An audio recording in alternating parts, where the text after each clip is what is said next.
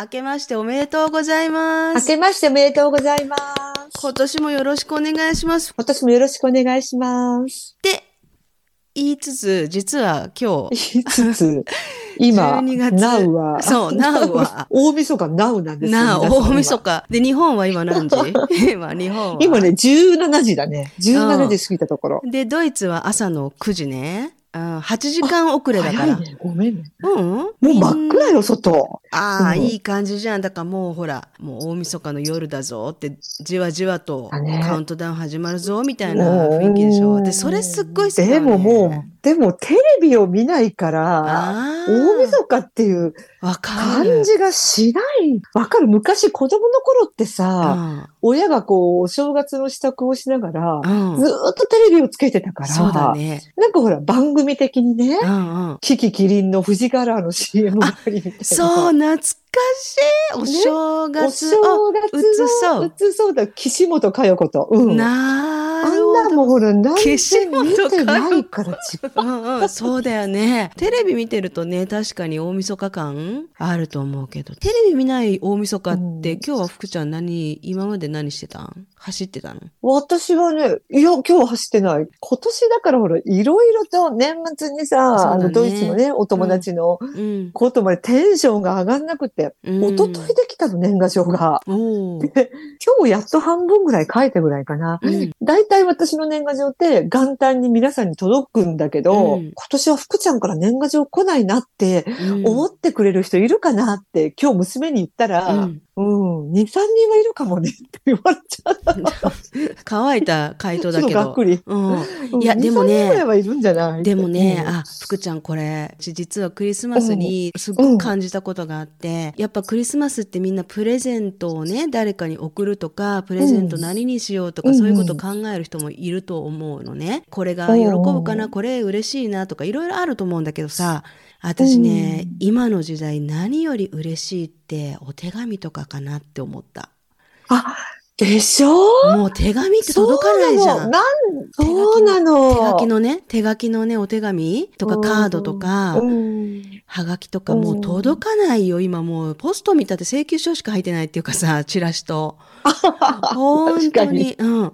だからね、1枚のポストカードとかがね、本当にね、宝物のように嬉しくて、あの、わそんなね、わ。高価なものとかなんかこれ喜ぶかなどうかなとかって迷うぐらいだったらお手紙うん手書きのねお手紙を切手を貼って送るってことをすると本当に心温まるなと思って。そうなの。うん。なんかさ、ここ数年年賀状がどんどん少なくなってきて、うん。私もだからもうここ数年で届いた年賀状が、うん。もう、あの、LINE にさせてくださいとか。で、今日も私が一生懸命こう年賀状の宛名書きをしてたら、ううんちの娘が横から、うん。あなたはね、毎年毎年、うん。年賀状書いて偉いねって。うん。私が年賀状書く、まあ私も好きだっていうのもあるんだけど、うん。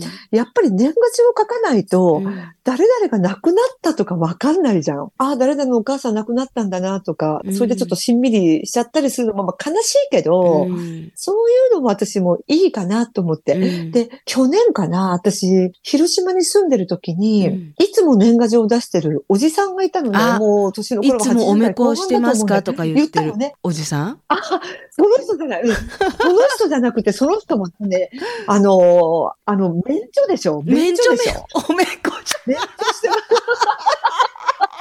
それ、ストレートだ。ごめんなさい。大丸くらい免除。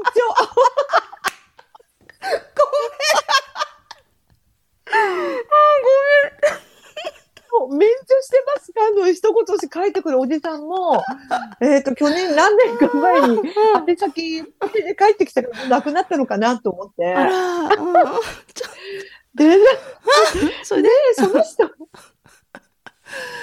で、その人一人暮らしだったのよ。一人暮らしで、奥さんをもうかなり前に亡くして、うん。息子たちも一人暮らししてて、一人暮らしだったから、あ、もう多分亡くなったんだろうなって、あの、賃貸じゃなくて、普通の持ち家だったから、うんうん。それでほら、差出人不明って帰ってくるってことは、もう亡くなって処分したんだなって思ったんだけど、ちょっと待って、ちょっと引きずっちゃう。で、去年ね、うん去年、ちょうど1年前に、広島に住んでた時に、すっごい達筆のおじさんがいて、うん。去年出したんだけど、お亡くなりになってて、赤い文字で、本人死亡により受け取り拒否ってえー。書いて、いや、私ね、ちょっとそれ悲しいなって思ったのが、うん。例えばほら、私、もし旦那さんがいたとしてね、旦那さんが亡くなったとするじゃん。旦那さんってね年賀状が来たら、うん。あの、いつもありがとうございます。主人は亡くなりました。の一うんうん。言、はがきを送るかなと思って、うん。真っ赤な字で、本人死亡により受け取り拒否で書いて、ちょっと、ちょっと寂しかったの。え、ちょっと待って、それは誰が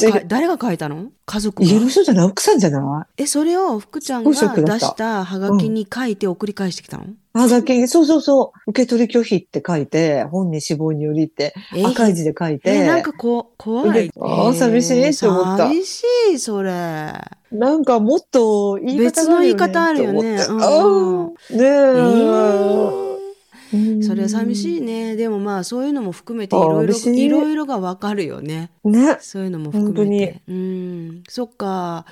ね、私も年賀状とか日本にいるときはすっごいやっぱ好きで、あの、年賀状書く作業が年末の作業っていう感じもしてさ、そうそうなの。そうそう。うんなんか年を締めくくる作業みたいな感じで好きだった。うんうん今はもうクリスマスカードになっちゃってるけど。そう。で、ほらもう何十年も会ってない人でも、うんあ、結婚したんだなとか、うんあ、この人離婚してるぞとか、うんうん引っ越したんだなとか、あ、うん子供生まれた、孫ができたとか、そういうのも年賀状でしかわかんないじゃん。そうね。だから年賀状ってそういうのが好きで、うん、あとは、うん。あんまりさ、普段すごく好きな友達っていうかす好きな人なんだけど、でも普段あんま接点なくてとか、長年連会えてなくてとか、そういう人でも年賀状だけは送るチャンスっていうか、コンタクト取るチャンスじゃん。そうなの、そうなの。なんかうん。何にも用事がないくても長年会わなすぎて、でも年賀状だけはうん。なんかね、普通に自然に送れるとか、今はまあうん。メールとかあるから、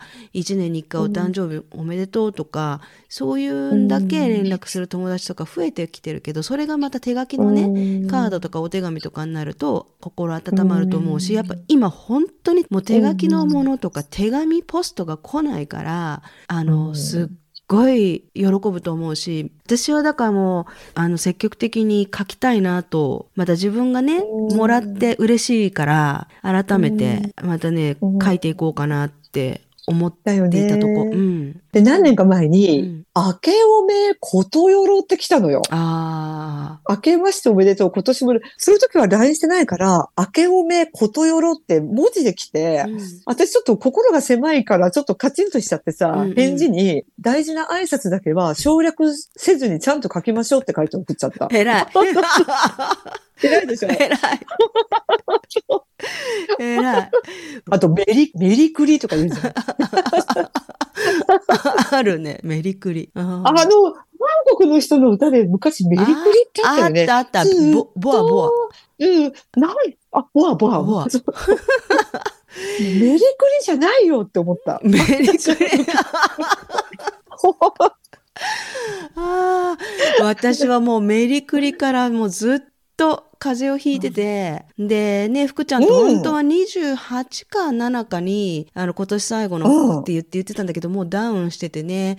で、でも、やっぱ年内に、うん、もう大丈夫。うんちょっとね、声変だと思うんだけど、夫の50歳の誕生日パーティー100人招待でさ、盛大にやったって言ったじゃん。もうね、この時期に100人招待とかね、コロナかかってこいの世界だよね、もう本当に。もうみんな覚悟して来てたよ、楽しみに。でもそれで大風邪ひいて、本当にひどい目にあって、で、ようやく昨日ぐらいから少し良くなって、じゃあ今日最後、今年最後を撮ろうかって言ってね、福ちゃんと、福ちゃんもこれからもう大晦日で、鍋をつつくよ。鍋をつつく。つつく。何鍋？いや、うちは水炊き、やっぱり福岡だから、水炊きなんだよね。で、豚しゃぶ？豚肉あと、ーあとほうれん草とかお豆腐とかマロニーとか、ああ、いい白菜ね。私帰ったらマロニーえの。き。マロニー最高だよね。マロニー最高。マロニーちゃんって誰か言ってちゃた。あれだっけ？村玉緒だよね。中村玉緒。マロニーちゃん、私もう日本に帰ったら買って帰ってくるのね、あれね。美味しあ、もうい。最高に美味しいよね。うん、うんそうなの。だからね、明けましておめでとうございますで始めたけど、実は今日は大晦日で。だけど、うん実はまあ大晦日、今日は12月31日なん。ですよ。で、私はだから起きて、ちょっと仕事してたんだけど、福ちゃんとこれうん話終わったら、まあ夫は仕事に行ってるから、夫が帰ってくるまでの間、うんもう家の中、ちょっともうできるだけ拭き掃除とか全部埃はたいてやっとこうかな。大掃除だよね、いわゆる。もうだから昭和ハッピー地区のプレイリストで、もう1曲目は絶対道のく一人旅って決まってるのね、いつも。そうそう。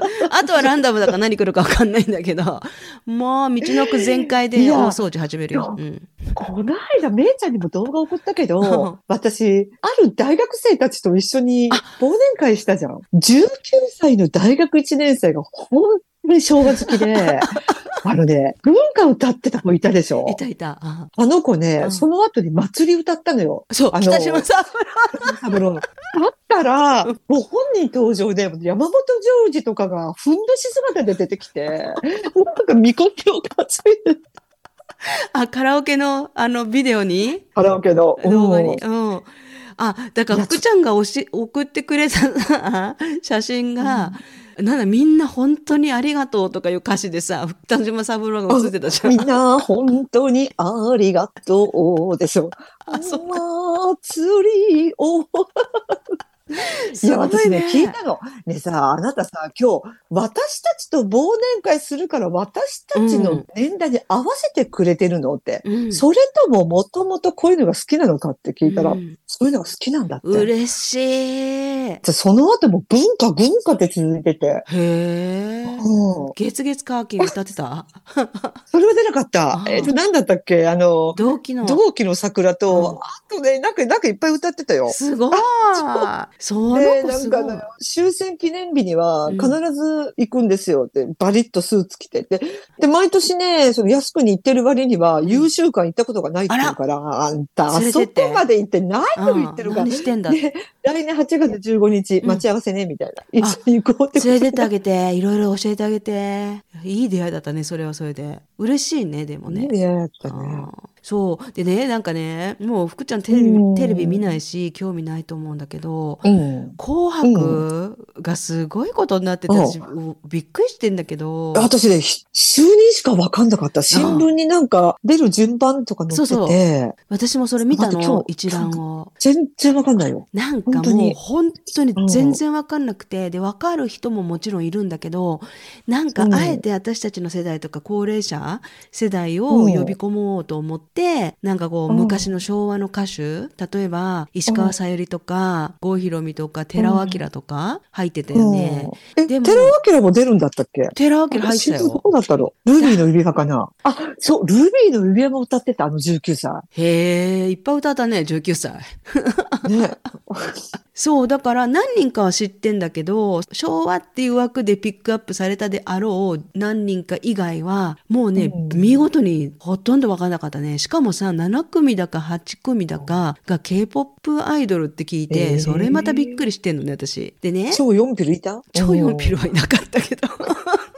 うん 超4ピルはいなかったんだけど、本当に K-POP アイドルっていう人たちで、でね、私、そういうこと NHK するから、アンチが生まれるんだよって思うわけよ。で、この K-POP アイドルの人たちは悪くないわけよ、呼ばれてる方だからさ。ももう NHK は本当に仕事だもんね。悪い。うん、うん仕事だし。NHK ダメだってそんな国営放送でさ、放送局が韓国人そんないっぱい呼んで、日本人、だ韓国人呼ぶってことは日本で出れる枠出れる人が減ってるわけでしょ、うん。出たい人いると思うのね。出たくないっていう歌手もいるよ。NHK 紅白出るのが恥ずかしいとか誰か言ってたけど。え、そうなの？誰？かっ誰こいいな、誰だろ昭昭和のね、歌手。えー誰だっけうな。NHK にを拒否する理由っていうのをみんなこう書いてあって、で、うもう出るのが格好悪いっていうふうに言ってた人がいたの。よく、うんよく有名な人よ。山下達郎は家族との時間を楽しみたいとかっていう理由だったけど。まあそれぞれね断る人もいると思うんだけど出たい人とかいっぱいいると思うのね。な新沼謙治出てたかな、や山本譲二とかも出てたかな？沼健 そう。だから、その韓国枠な7組だよ。多くね？ちょっとそれひどくない、もう日本の歌番組じゃないじゃん。そうでしょ。だからおかしいんだそういうことやるから NHK なんちも追われるし K-POP なんなのっていう風になっちゃう人たちもいるわけよね。で私はあの能力があって才能があって素敵でねみんなを魅了するアイドルでも歌手でもすごい人たちはすごいってどこの国の人であろうと何であろうとそれはみんなが自由に思うことだからいいと思うのね。だけどそういうことをするから彼女たちの価値をまた下げることになるからやめと。やりすぎだよっていくらなんでも7組は本当にひどい。ひどいね。うん、ちょっとひどい。ちょっとその一組を外して、エンリケ・イグレシアスに出てほしかったな。エンリケだったっけ？あの息子？息子の息子ね？息子。でもなんかやっぱりなんかメイちゃんとドイツはうん歩いてたらたまたま流れてたよね。そうそうニュルンベルグに。あのアコーディオン奏者が弾いてたんだよ、路上の。あ、そっかそっか。福ちゃん。そう福ちゃん聞いたことあるって言うからフリオの息子だよって私が言ったんだよね。それこそフリオ、フリオでもいいじゃんね。フリオってごご存命なのかなうんいや、なんか、でも、うん 昨日の、昨日、レコード大賞かなんかやってたらしいんだけど、今日かな、レコ大って。うんレコード大賞って今日か。なんかね、違う。今新聞をちらっと見てたんだけど、レコード大賞、人気バンドのミセス・グリーン・アップルのケセラセラが大賞に輝いた。ケセラセラだ、ケセラセラだよね。なるようにだ。腰地吹雪のケセラセラしかわかんない、私。え？最優秀新人賞にはアイドルグループのフルーツジッあ、パーがよわかんない。ちょっとね、それ、それ私ツイッターで見たの。フルーツ。今まで私うんツイッターとか見てるから結構そう日本のエンタメ情報みたいなのもさ流れてくるんだよね。だけど、一回も聞いたことないし、目にも耳にもしたことのない人なので、うんそれびっくりした。ちょっと見てみて、うんなんか何この、あ、そういうこと言っちゃいけないけど、え、女性？女女の子たち性か男性かもわかんない。グリ、へー女の子のなんか6人組か7人組か結構いっぱいいたよ。全然知らない。で、それこそツイッターのなんか反応も誰やねんとかいう感じで、だからそのね、マジ？誰やねん案件みたいな歌手がレコード大賞の賞の候補になるとかっていうこと自体がもうレコード大賞もなんなんっていう、よくわかんないよねっていうことになってて、で、やっぱ今つ、あの、その SNS がすごく当たり前にみんな使うようになって、みんながもう意見を言うようになったから、まあもちろん気をつけてみなきゃいけない部分もあるけど、いろいろ意見が飛び交ってて面白い。なんかその、夜遊びって知ってる？福ちゃん。あの、ローマ字のやつだよね。そう、そう。夜遊びって。アイドルってローマ字で書く。名はちょっとわかんないけど、うんうんでも人気があるっていうのはわかる。そう、すごく人気があって、うん海外とかでもすごく人気があって、私も海外で人気があるから知ったのね。その夜遊びは、箸にも棒にも引っかからないみたいにもうスルーされてたんだって。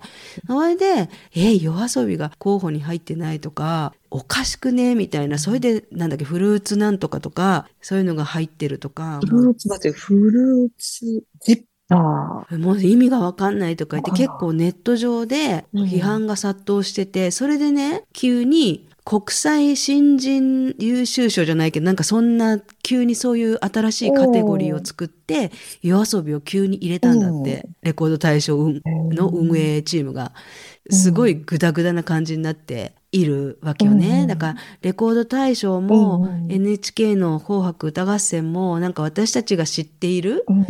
時代のものとは全然違う形になってしまって、なんかもうこう、うんお金でなんかすごく動いてる感じ？そういうことをしてる感じがもろに、だってフルーツなんとかとかも誰も知らない人がさ誰も知らない人なんかレコード大賞に出てきてなかったじゃん当時。あだって紅白だって子供だったけど全部知ってたじゃん出てる人。あ、してた、してた。うん。ね私が記憶でやっぱ松崎しげるとか、あの時代かな、うちの親が夢中になって、すごく歌がうまいとか聞いてた。あー松崎しげる私大好きなのね歌兄のメモリーでしょ。あ、そうだ、松崎しげると、ああの人が被っちゃった、うんセラ、違う、布施明。あセラマサドリね。違う違う違う？布施明、布施明あ、。布施明。君はバレール美しいの。あの歌がオリビアハッセ大好きで。そうそうそうそうそうね。だから本当私たちは一番いい時代に、あそうなの。生きてたかもねもう本当。に新人賞レースで、マッチとヒロ君が争って、うんで、ちょっとあの、優子と弥生がいたりね。ああいう時代がした。本当に。そう本当に見てた。本当うんトシちゃんと聖子がその1年前だよね、新人賞。うんうんうん。どっちが取ったんだろうしちゃんじゃなトシちゃんかい知らなねいけど。ジャニーズ。トシちゃんかね？ジャニーズの力。だから、トシちゃんと聖子で、うん松村和子がちょっと、言うこと弥生みたいな感じでいたのか。あ、うん違うか。うん山本譲二かな。で、その翌年が渋垣隊とか、あ、ギャル一平はヒロ君の誰だったかな？あの可愛いデビル。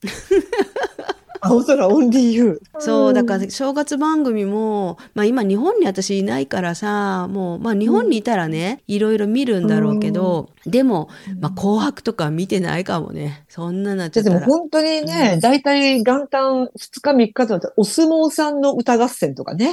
ああいうのがあってたじゃん。ちょっと、隠し芸、お相撲さん。力士みんな歌が上手いじゃん。まあ、もうちょっと、うん昨日私ご飯作ってて、この時期になったら私もう昭和のか、昭和歌謡プレイリストね、昭和ハッピーの、うんうん。あの、紅白をイメージして昭和の歌ばっか聞いてんだけど、昨日ご飯作り始めにピッて押したら、増山大志郎だって一発目。男の片とってやつ。と そんな優子そんにな優子に、惚れ。うん、そんな優子に惚れました。でもね、やっぱり高見杉はデビューはしてないけど、うまかったよ。各界の五木ひろし。ああ。ドラえもんみたいな顔して。うん。お相撲さんで音痴の人ってあんま見たことないね。やっぱ斎藤清六みたいな。ひどいね、あれ。あれ最高でしょ信あもう私あれ、うんあれもう最高。いや、私の高校の同級生でも一人いたのよ。二十歳ぐらいの頃かな。やっぱりあの時カラオケブームで、私たちの頃。うん今みたいに、本当に、なんていうか、通信カラオケじゃなくて、一個一個100円とかうんうん200円とか払って、うんわかる。あの、あんまり。り曲数もなくってね、もうめちゃくちゃ歌えたな、女性。あ、これあの、あの、胸の大きい、あの人なんだけど、覚えてる？わかるわかる。すごい胸の大きい。ナンパされるあの、マラドーナ、マラドーナ。うんマラドーナ。お、マラドーナ。このマラドーナ、初めて歌聞いたときびっくりして、うんもう斎藤清六ばりだったのね。私も海外音痴だけど、え、ちょっとこれ真剣に歌ってるの？でしかも選曲が悪い。普通さ、私たちやったらほら、聖子ちゃん、アキナちゃんぐらいにしとけばいいじゃんあのね、ビーズの愛のままに、わがままに、僕は君だけを傷つけない。愛のままに、なんか何のままに、僕は君だけを傷つけないってあるじゃん。え、これ選曲ですだろ。福ちゃんのライオンキングのスナックの面接の選曲も悪かったね、あれ。フライフォーザム。あれもミスだったね。私さ、福ちゃん。んがさ、あれはもう絶対選曲ミスとか言うけど、いやいや違う、歌唱力で落とされたんだってとかすごい言い張ってたけど、あれね、あの後に聞いたのよね。あの、ライブの映像。あれはさ、うんもう私が知ってる歌謡曲の中でももう、群を抜いて難しいよ、あの歌。いやー、浜田まりの歌唱力はもう、なの選曲誰もし、あの人。もうあんなの誰も選曲しないよって思って、で、それをさ、うん袋とじのさ、ページの中に書いたらさ、うんね、その大事な面接の時に、あの曲を選ぶっていうのも福ちゃんらしいって、もう後先考えてない感じが。生けるすべてのもの。いや、笑った。そう。なんだっけ？だから、私は、だから今日は道のく一人旅スタートで、あの、家の大掃除をして、で、ご飯作って、で、夜は、あ、そう、夜ね。うん。日本はさ夜まあ紅白じゃん？紅白とかまあ正月番組いっぱいあるじゃん、でドイツって大晦日って恒例でだいたい夕方ぐらいからもうほんと朝の3時4時ぐらいまでずーっとアーティストのコンサート映像をずーっと流してるのね。でそれ毎年それ生放送で？生じゃない。だからコンサートのああ中継ね映像、うんうん。中継っていうか例えばほら、うん。くーちゃんが久保田利伸のコンサートライブビデオ DVD 持ってるじゃん？ああ、。いううのを流してくれるの。あ、流すんだ。うん。何組も何組もね。で、今年は誰だろう、うんうん今年は誰だろうっていう感じなんだけど、私の好きな歌手だったらいいなとかって思いながらね、うんうんうん。したらさ、5時半ぐらいからジョージ・マイケルな。ええめっちゃよ嬉しい。かったね。よかった。ジョージ・マイケルのロンドン公演かなんかが出るの。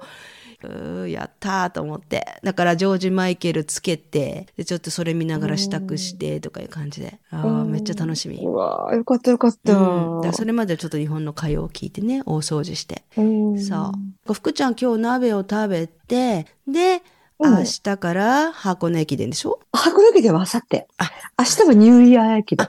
ニューイヤー駅伝っていうのは社会人か。そうそ新年ね、早々にまた会えた時は、とりあえず箱根駅伝の話からになるだろうね、多分。う。ももしもうお願いします。どうか、よかったね。って言ってるように。そうだね。うんいや、もう、あの、何があるか分かんないのがスポーツだから、それはね、ちょっと、ね本当健闘を祈りながら。うん。でも、幸先いいといいね、うん福ちゃんにとってもね。ね。来年はどんな年にしようかね。まあ、年しようかね。なんか目標ある？あ、福ちゃんに一個聞きたいと思ったんだよ。うん福ちゃんね、確か1年前、また同じような質問私がしたんだよね。なんか、来年の目標は？とかみたいな感じで。その時に、なんかマラソン、インターバル練習を月に1回しようと思ってって言ってたの。覚えてる、うん ちょっと途中でやめちゃったんで、きつくて。ああ、でもで、もね、ちゃんと距離は踏んでるよ。うん距離はちゃんと走ってるけど、うんインターバルっていうのが、思いっきり走って、ゆっくり走って、思いっきり走ってゆっくり。なんかね、疲れちゃって、もう私別にタイム狙ってるわけじゃないからいいやと思って。なんか、でも、結構早かったよ、私今年も。私ね、福ちゃん4時間半とか目標とか言ってたじゃん。うん。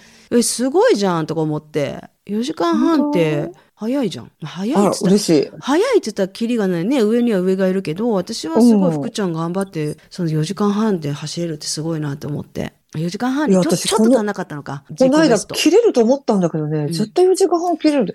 私このままだったら4時間切るんじゃないかって思っ 途中まで。4時間は切らないでしょ。いや、私そのペースで行ってたの、途中まで。ええー2ペースまで行ってて。4時間切るペースって 1, 1キロな？1キロ5、5分、5分40とかかな？5分40とか30とかで。4時間ペースでずっと17、8キロまで行ってたのよ。で、うん、17、8キロで折り返すのね。うん、で、折り返した時に、沿道の女性が私たちに向かって、頑張れサブ4って言ったのよ。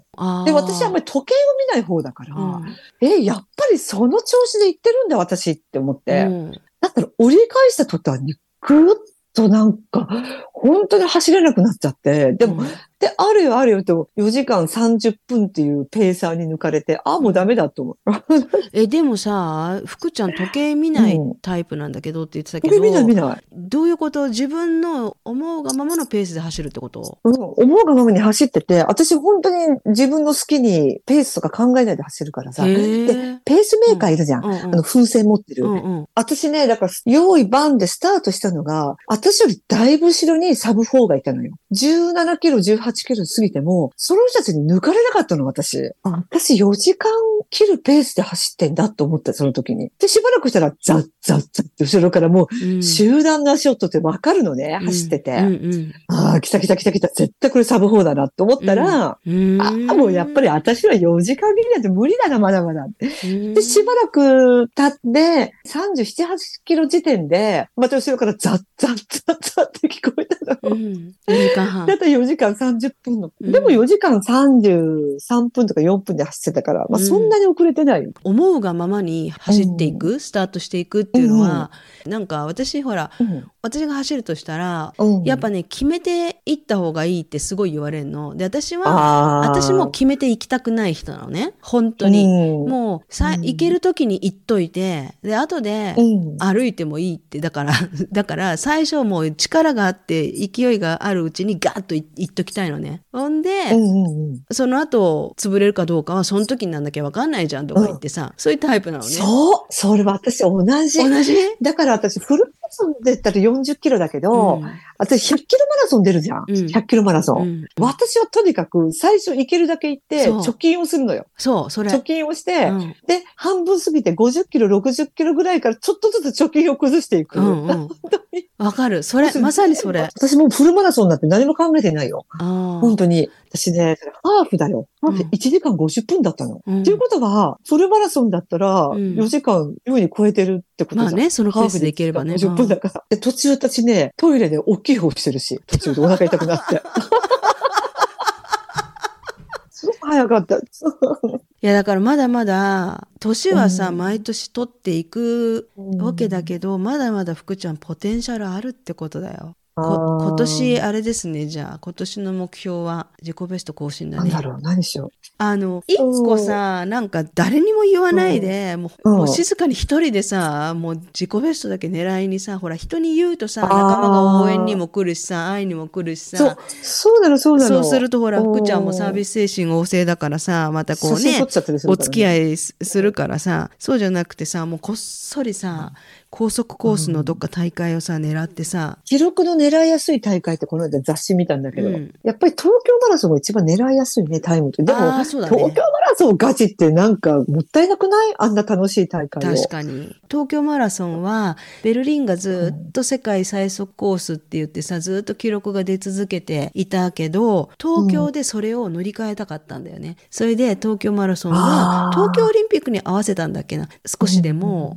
スピードが出せるコースにね。私もね、4回走ったけど、東京マラソンは。うんでもまだね、東京駅になる前なのよ。私うん最後が2016年でそれっきりもうエントリーしてないから。ああ、一回走ってみたらゴールが、もうね、本当に最後の数キロがもうめちゃくちゃアップダウンがきついの。橋のとこ、佃大橋とかいろいろあるじゃん。うん私も走ったもんわかるわかる。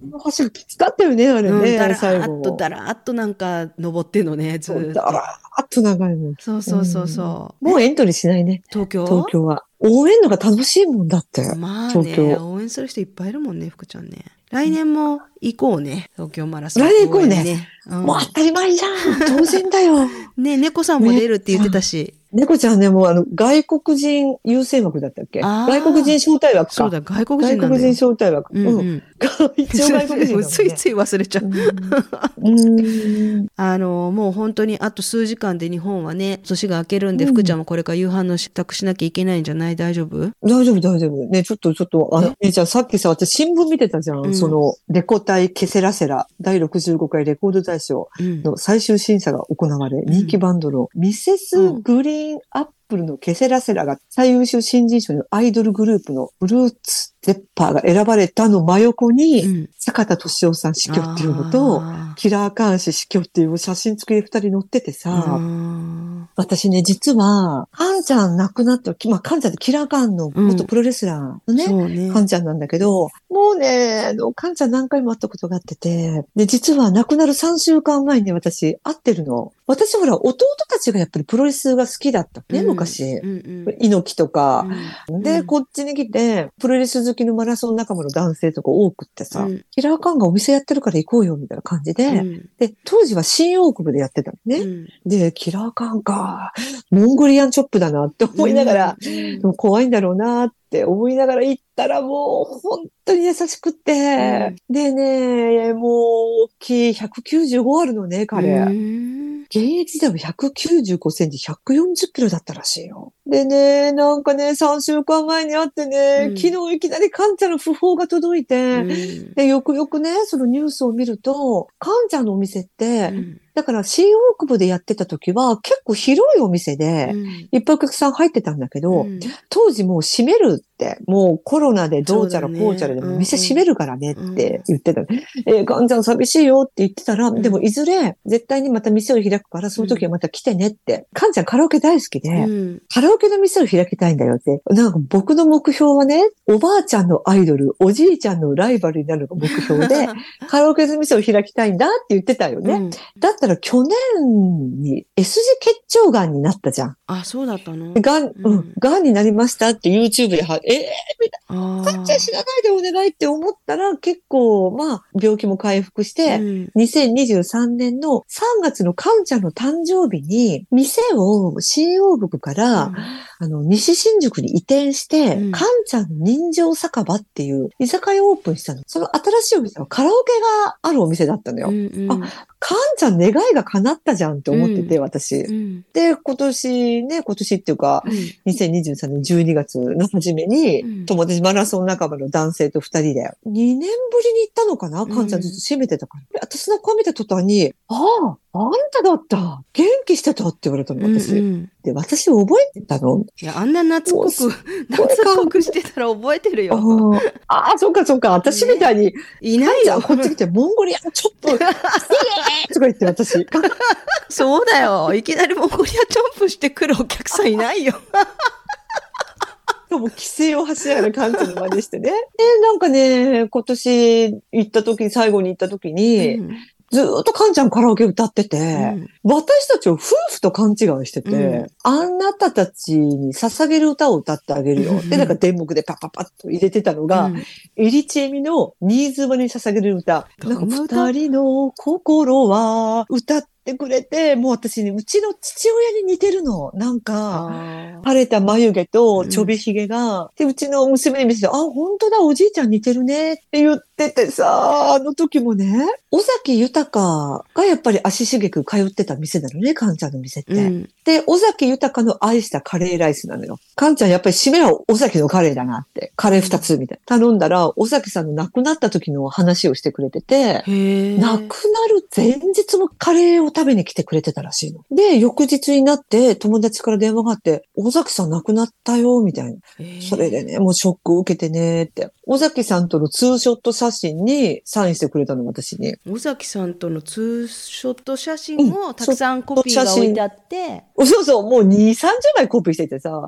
サイン書こうか、ピッと出してさ。で、カンちゃんね、もともと、私が前もらった写真は、やっぱり、もう亡くなってるレスラーなんだけど、うんツーショット写真だったのよ。それで福ちゃんへって書いてくれて、で、それにサインしてもらったのが初めてなんだけど、うん。で、私、プロレス好きの友達に聞いたの。で、うんこれはね、あの、カビ付きブラッシーだ。もう得意なくなってんだけど、うんフレットブラッシーって言って、うんもう当時ね、もうとにかく噛みついて噛みついて、うん流血させるっていう有名な人だったのね。うん吸血鬼って言われてる人で、うんでもすっごい日本親日家で、日本大好きで、うん。奥さん日本人で、吸血鬼が愛した大和なでしこっていう本も出てるのよ。でね、日本に来た時に、噛みつきブラシ、吸血鬼が、日本のプロレスラーなんたら東郷っていう人を生放送かなんかで頭に噛みついて、ものすごいそれが流血したんだって。うん。それをテレビで生放送で見てたうん。高齢者が続々と心臓麻痺で死んでるのね、日本人が。へえ11人死んだの。で、それをブラッシーに、うん。あなたのテレビ放送を見てたうん。日本のおじいさんおばあさんが11人ショック死したんですけど、それについてどう思いますか？って聞いたら、うんたった11人しか知らなかったの。俺は100人殺したかったって言ったの。でも、それはテレビの表向きで、もう本当にテレビのいないところで、うん泣きながらお墓参りをしてたんだって。すみませんでしたって。お墓参りしてごめんなさいって泣いてて謝ってて、しかも当時のその放送したテレビ局のプロデューサーが国会に招集されて、うん。あんな番組をみたいな。で、それをね、私、カンちゃんに言ったの、この間。ブラッシーとの写真もうん。未だに飾ってあったから、うん。やっぱりカンちゃんすごく尊敬してたみたいで、うん。で、カンちゃんこの人はすっごい頭噛みついて流血させて、うん。たった11人しか知らなかった。俺は100人を殺す予定だったのに。と言いながら、うん実は泣いてごめんなさいってお墓参りに行ってたんだよねって、私、亡くなる3週間前にカンちゃんに言ったら、カンちゃんが、うん、よく知ってるね。そうだよ、この人。本当に心優しい人で、うん。俺もそうだよって、俺もね、やっぱり悪役で、うん。ヒールでね、なんやかんや言われて、うん。なんかね、何番コーナー、うんうん。百何十パウンド、キラーカーンとか言って、こう、花道出てくるじゃん。うん。あの時に、日本のやっぱり猪木のファンとか、あの、うん。ね、正統派のファンから、うん。カッターナイフで足切られたこともあるんだって。えー、怖いって、死ねみたいな感じで。怖い。でも本当にそういうこともあったけど、僕はね、すっごい猪木は尊敬してるし、本当はね、僕はそんな人間じゃないんだよってうん。言ってたよ。で、私ね、そのお店で、夜20時の時点で、お客さんが10人以上いた場合は、じゃんけん大会をして、ん。T シャツとトートバッグを差し上げますってお店に張り紙してあったのへね。ーで、で、カンちゃんが最初はグー、じゃんけんぽん、わーって、一番勝った人と二番目の人が、で、カンちゃんがおめでとうございますとか言って、尾崎豊のあれにサインをして、うん。で、カンちゃん絶対 T シャツにはサインしないってあの人のポリシーがあって、なんでかというと、うん洗うと落ちるからっていうのよ。いや、カンちゃん、ん大丈夫だよ。洗っても内側にして、畳んでネットに入れて、うん洗うと落ちないから、うん T シャツにサインしてあげなよって言ったら、いや、もう T シャツはね、僕は絶対嫌だ。だから、尾崎豊とのツーショットサイン、写真にサインして渡してたのね。うんで、それもカンちゃんノリに乗って、いや、おめでとうございますとか言ってたの。うんで、昨日亡くなったってニュースを見たら、うん20時の時点で、みんなでじゃんけん大会をしたと。で、それから、カウンターがあるのよ。もう4、5人しか座れないちっちゃいカウンターがあって、右から2番目にいつもカンちゃん座ってるのね。うん私もこの間行った時も、競馬の中継見てて、うん競馬新聞見ながらそこでずーっと予想してたのね。うん注文が入らない限りは。で、亡くなった時も、そのじゃんけん大会が終わって、定位置のカウンターの右から2番目の席に座って、うんだんだん頭が倒れてきて、で、バタンって倒れたんだって。だからそれがえー20時30分だったらしいの。じゃあお客じゃさんとかんけん大会の直後で。お客さんとかいたそう。とだから10人以上、常連客が10人以上いて、そこで、うん蘇生措置をしたらしいの。うんうんで、救急車呼んで。やっぱり意識を戻らないまま、うん救急搬送されて、2時間後に亡くなった。もうでも、お客さんも10人以上いたし、そうだね。スタッフも必ず2人はいるのね。そううんかったと思って、一人で倒れてなくて、カンちゃん、お店が開いてる時間でよかったと思った。そうだね、そうだよ、本当に。あの、葬儀告別式は、近親者でのみ取り行う、取り行われ、うんお別れ会は別で開くって書いてあったんだけど、カンちゃんってね、奥さんアメリカ人でフロリダに住んでるのね。えー、でもね、うん35年ぐらい、35年会ってないの、奥さん子供に。えーそれで初めて会った時、ね、カンちゃんって結婚してるの？って聞いたら、うん、結婚してるで、奥さんアメリカ人なんだけど、うん。で、息子、息子だったかな？いるんだけど、もうね、最初はこっちで住んでたけど、うん。やっぱりこっちの生活が合わなくて、奥さんが。うん。アメリカに帰っちゃって、うん。で、それから30何年会ってなくて、俺仕送りしかしてないよ。全然会ってない。えー、寂しい。だから、近親者ってなんだろう？奥さん来るのかな？子供来るのかな？うん来てあげてほしいなって。来てあげてほしいし。子供にも30何年会ってないって言ってた。えー、そんなのある？そんなこと。なんか寂しいね。カンちゃんってアメリカですっごい当時人気があったの。モンゴル人じゃないんだけど、うんアメリカ人はモンゴル人と勘違いしててう、ん、あ、だからモンゴリね、アンチョなんでコだアメリ なんでキラーカンがアメリカ人で人気だったか、メイちゃん理由を知らないよ知ね。らななんと、アンドレダ・ジャイアンを骨折させた唯一のプロレスラーなのよ。い。へえー、すごい。あの、あのプレの足を骨折された力力士じゃないや。プロレあ、だって元相撲取りなんだよ。最初力士なのよ。ああ、春日野部屋の。それから、プロレスラーに転向して、うん最初はね、小沢正史っていう本名でやってたのね、彼。小沢正史、小沢さんっていうのよ。で、アンドレを骨折させて、その名を轟かせたんだって、アメリカに。あアンドレダ・ジャイアントを骨折させた、すごいのがいるらしいって。あでそれからなんかもう、もうこの怪人、キラーカーになって。で、リングのなんていう、ビヨーンってゴムがあるじゃん。うんうんリングサイドのゴム。うんあの上に登って、うんって言いながら、モンゴリアンチョップするんだよ。モンゴリアンいや、私本当に初めての時に、キーって言ったら、大丈夫って言われた、私。そりゃそうだよ。すごいよね、福ちゃんだ。いつだっけ、青空工事にさ、遭遇した時もさ、いきなりさ、え、誰？誰に？青空工事、青空工事にさ、遭遇した時、ゲロゲロだよ。なんだっけ、なんつって近寄ってたんだっけ？あ、ゲロゲーロだ。ゲロゲロ。白鵬に会った時は いきなりうん知らぬい、なんだっけ、土俵入りしていいですか？土俵、土俵入りしていいですか？とか言って。すごいよね。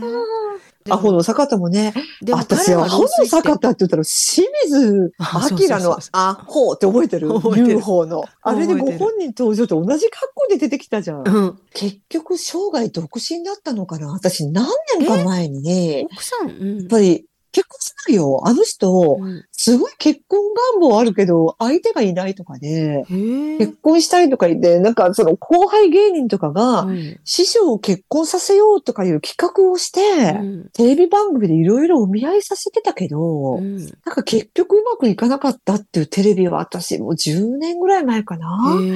多分独身だと思うよ。いや、でも坂田敏夫、これ新聞見たら、本名、地面に神って書いて、地神って言うんだっていい名前だね。え地神敏夫だって。かありが神ってとさんなどのガグで知られるとか。ん？神って上？うんうん地面の字に神様の神。え、すごい。地神。地神敏夫。いい名前。ねへえ。うんえ、でもね、80いくつって書いてあったと思うんだけど、老衰って書いてあったよ。82歳って書いてある。うん。いや、82で老衰するんだって私も思った。うんなんか認知症で、じゃあ82もうって、あ、かなり認知症がひどくて、うん。ちょっとさ、見てみてよ、つあの、ツイッターで、うん。狭間寛平夫妻が、もう毎う日、ん。坂田さんのところに行って介護してたんだよ。えー。すごいよ、そのね、映像がちょこちょこちょこちょこ出てるけど、結う構、んその、なんていうの、ツイッター見てる人たちが、風間うん。寛平師匠すごいですねって毎日偉いですねって言ったらそれはねって今までお世話になったからだ、うん。できるんだよって言ってね。もう寝たっきりで自分でご飯も食べらんないから食べさせてもらってなんか寛平さん夫妻すごいなっていうふうに思ったけどだから最後もあの二人に見とられてね眠りについたみたいな感じだったみたいよ。そういえば私最近ちらっと見たのが、なんとかいうホラー漫画家めちゃくちゃ変な名前の漫画家、まあもちろん芸名なんだけど、すごくね、若い頃はホラーの漫画がヒットして結構お金があったんだけど、うん最近もう全然漫画も売れなくって、お金もなくって、生活保護がな、なんか本当に月、あ、生活保護だ。うん生活保護で月数万円の、もう本当に体も動かなくなってるのよ。でもそれをね、全然血縁でもそういうね、やっぱり坂田師匠を、うん狭間寛平夫妻が介護してたと同じように、あの、ホームレス漫画家で浜田ブリトニーっていたじゃん。あの人が、うん自分はこの先生の漫画ですごく助けられたからって全部面倒見てるの。これブリちゃんが。それをずっとやってたテレビで。お金の援助とかはまあそこまではしてないけど、もう朝昼晩の介助、もうご飯作って移動させたり食べさせたりとかを、もう先生の漫画があったから自分はここまでやってくれたからその恩返しっていう感じでやってたよ。偉いね。できることじゃないよね。ねえ赤の他人にね。うーん。でもさ、やっぱさ、前回の話でも言ったけど感謝だよね。感謝の気持ち忘れちゃいけないよね。ああ、もう、もう、別れる時の私が、はい、お金って、はい、お釣り、チリー、タンちゃんまた来るよって言った時のあの、ふわーっとしたあの笑顔が忘れられないなもう本当にふわふわ系なのよ。うーん。カンタが亡くなる何日か前に、神奈月っていうモノマネタレントいるじゃん。あの、佐々木努を師匠に持ってた、うんうんあの、殺人事件に巻き込まれたね。うんで、カンちゃんのモノマネをやってたの、神奈月が。へえ。あの、神奈月ってすっごいプロレス好きなのね。ああ、すっごいうプロそだね。レス好きであの、武藤とかの真似してるじゃんね。そううんいろんなするものまでして、私でもわかんないのにいっぱいあるんだけど、エランの時私めっちゃ笑ってう、んバシャッと写真撮ったの、それを。で、それをこの間、3週間前に、ねえねえ、カンちゃん、カンちゃんってこれ見てって。この間ね、私、神奈月の単独ライブに行ったんだけど、4年ぶりの。うんってカンちゃんのモノマネしてたよって言ったら、え、俺、神奈月でプロレスしたことあるよ。まあ、番組だけどねって言われた。その写真を見せたの。キラーカーンって後ろにバーンってでっかくビジョンに、うんカンちゃんの若い頃の写真が出て、神奈月がそのキラーカンの真似をしてる写真を見せたら、うんもうめっちゃくちゃ嬉しそうに、ああ、神奈月さんやってくれたの。もうね、やっぱりモノマネされるって嬉しいんだよね。あ、よかったって言ってた。ああ、よかったね。やっぱりモノマネされるっていうのは最上のリスペクトだから、モノマネされてムカつくなんてちゃいよ、本当。ほんとほんと。でもさ、それ福ちゃんがそれを伝えてあげなかったら、それ知らないで亡くなっ知らなかった。たから、うん。えよかったじゃん。って言ってた。うん。うん。忘れてほしくないからって言って福ちゃん私に写真をいっぱい送ってくれてでそれをちょっと出したからねツイッターとかにね。あれ一応モンゴリアンチョップ、後ろモンゴリアンチョップだから、待って。後ろからモンゴリでも私あれ一応キーって言ってるからね。あーよし、じゃあもう。今本日、今年は。今年はこれで締めるけど、でももううんこれ放送してるのは新年24年だからね、うん皆さん24年今年もよろしくお願いしますよ。皆さんにも服がいっぱい来ますように。うん、いっぱい来ますように、今年もね、いっぱい一緒に笑って考えて、うん、行きましょうやっ。ていきましょう。オッケー、うん健康大事でね。うん、健康大事でね。うん